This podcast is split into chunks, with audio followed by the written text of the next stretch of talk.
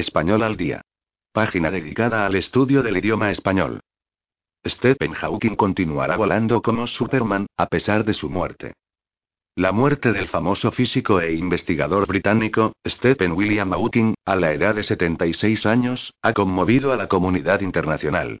Es un gran privilegio para esta generación haber tenido la dicha de contar con un hombre tan ilustre, con su mente brillante y con su teoría del todo, cuya sabiduría e inteligencia trascienden las más variadas esferas del universo. Un hombre muy respetado y amado, así como admirado. Alegre y agradable en todo momento como científico, profesor y ser humano. Su enfermedad lo limitaba, pero no lo derrotaba. Solo la muerte pudo vencerlo y por el momento.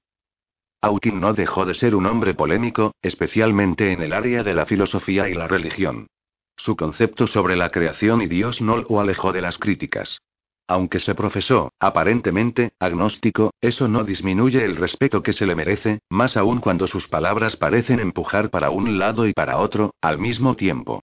Al final, todo hombre tiene derecho de creer lo que bien le satisfaga.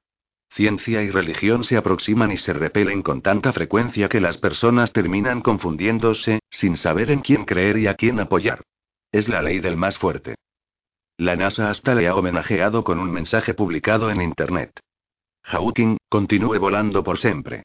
Desde aquí le rendimos nuestras honras y consuelo a sus familiares y amigos. Foto.